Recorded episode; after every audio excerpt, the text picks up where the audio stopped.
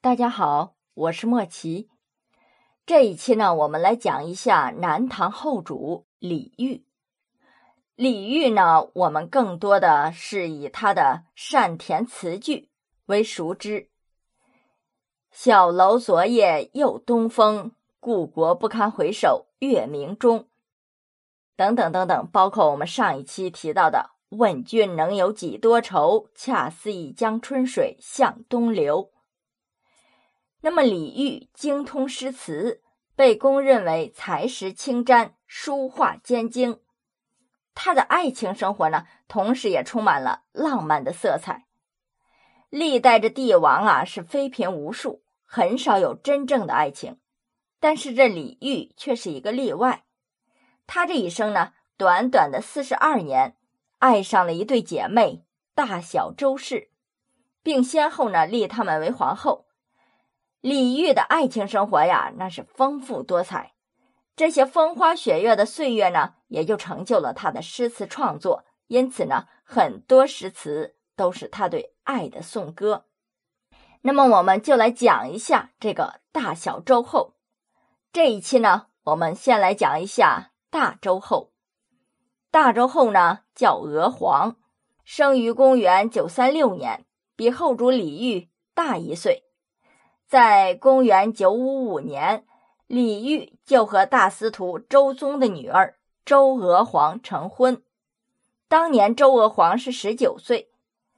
在公元九六一年，南唐的元宗李璟病逝，李煜就被历史推上了政治舞台，继位于金陵，年仅二十五岁。李煜即位之后呢，立周娥皇为皇后，也就是大周后。在文史的记载中呢，这个大周后是个多情而贤惠的女人。周娥皇啊，长得那是花容月貌，肤白似雪，眉弯似月，唇小似樱，腰细如柳，以天仙般的容貌压倒群芳。她诗画双绝，举止谈吐无不集天下之灵气于一身，令人是见之忘俗。凤眼星眸，朱唇皓齿，冰肌玉肤，骨清神秀，容色照人，明艳不可方物。真是天下所有描述美人的词语都集中在她的身上了。关于她的美貌呢，在李煜为她写的一首词中就能略知一二。李煜写的哪一首词呢？就是《一壶珠》，用来描写周娥皇的。妖艳，一壶珠是这么写的：晚妆初过，沈檀轻注些个，向人微露丁香柯。一曲清歌，暂饮樱桃破。罗袖一残音色可，杯深悬背香缭晚。绣床斜屏娇无纳，烂嚼红容。笑向谭郎拓，这说的什么意思呢？就是说，大周后虽然精心梳妆打扮，但是并没有浓施脂粉，只是沈檀轻注，给人留下了极好的印象。她呢，娇媚温婉的微露丁香科，转动着香舌，轻轻张开樱桃小口，让一曲曲的清歌从她的喉中吐出。歌唱完了之后，饮酒时呢，他表现出一副撒娇的神态，小口深杯，娇滴滴的又忘情的饮，芳香的醇酒旋即沾湿了他的罗袖，变成了深红色，他也满不在乎，有些微醉，他娇态万千的斜靠在绣床上，轻轻的嚼碎束发用的红绒线。在这首词中呢，我们就可以看出李煜眼中的大周后，那真是风情万种。周娥皇之所以能得到李煜的专宠，还因为她是真正的才貌双全。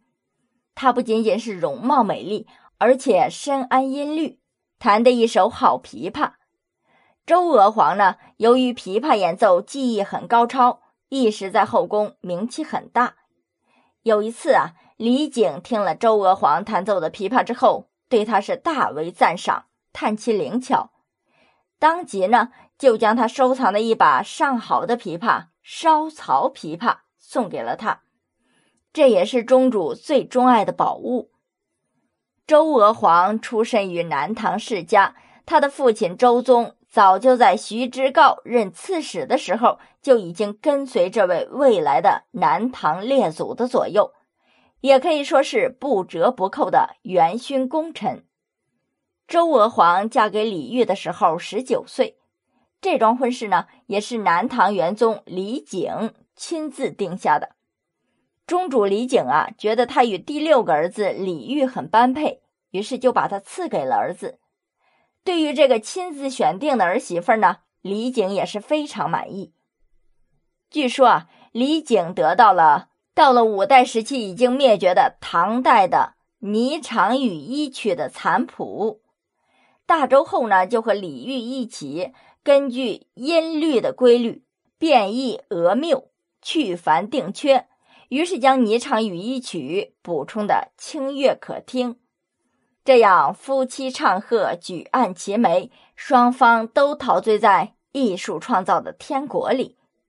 周后呢，还为李煜创作过一支《恨来迟曲》，李煜呢也是投桃报李，专门为周后填写了许多动人的诗词，比如《一壶珠》《浣溪沙》《玉楼春》。《子夜歌》等等，无论是周后的曲，还是李煜的词，都充满了旖旎绮丽的风光，尽显两个人的恩爱之情。李煜的兴趣爱好呢，本来就倾向在文艺方面，再加上得到了一个志同道合的伴侣，所以他即位之后啊，就从不关心国事，每日是谱词度曲。他与大周后呢。情好甚笃，才完全意识到了自我价值的存在，也才真正体尝到了人世间爱的幸福和甜蜜。这大周后呢，通书史，就连彩戏艺棋也是没有他不精通的。对于时尚和流行文化呢，也是颇有研究。他曾经创下了高髻纤裳、棘手翘鬓的工装。这工装啊是纤丽婀娜，很能体现出女性的体态美，于是宫中就争相效仿。这古代的帝王们呐，多的是后宫佳丽，环肥燕瘦，百花争艳，很少能将全部的灵魂寄托在一个后妃身上，更是有不少记载帝王们千遍他的爱情。但是历史上记载的呀。大周后却是能得到一个多情帝王的专宠，那靠的也仅仅不单是美貌，还有她的资质佳慧、美艳多才。可是仅仅如此，大周后并没有能够陪同李煜得以善终。为什么呢？李煜被大周后迷的那是神魂颠倒。周娥皇于是拥有了专房之宠，这专房之宠呢，也使得周娥皇为李煜生下了三个儿子。李煜呢，对这三个俊秀雅逸的孩子啊，也特别喜欢，对大周后的喜爱呀，更是节节增长。但是没过多久啊，大周后就生病了。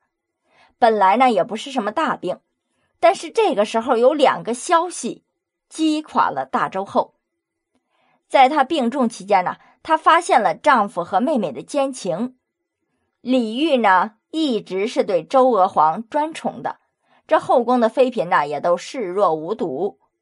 但是，却趁着周娥皇患病的机会，李煜将她妹妹接入了宫中，两情缱绻起来。这个时候的小周氏啊，虽然才貌出众，却是年幼无知。不但这件事被周娥皇发现了踪迹，还告诉周娥皇自己已经进宫好几天了。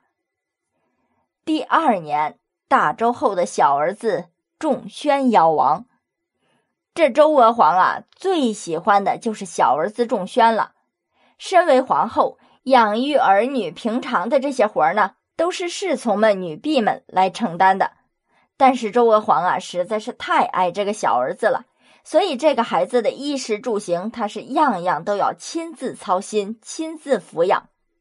所以听说爱子夭折，正在病中的周娥皇几乎是昏厥过去。这样的丧子之痛，大周后无法面对。在他病中呢，李煜常常是相伴左右。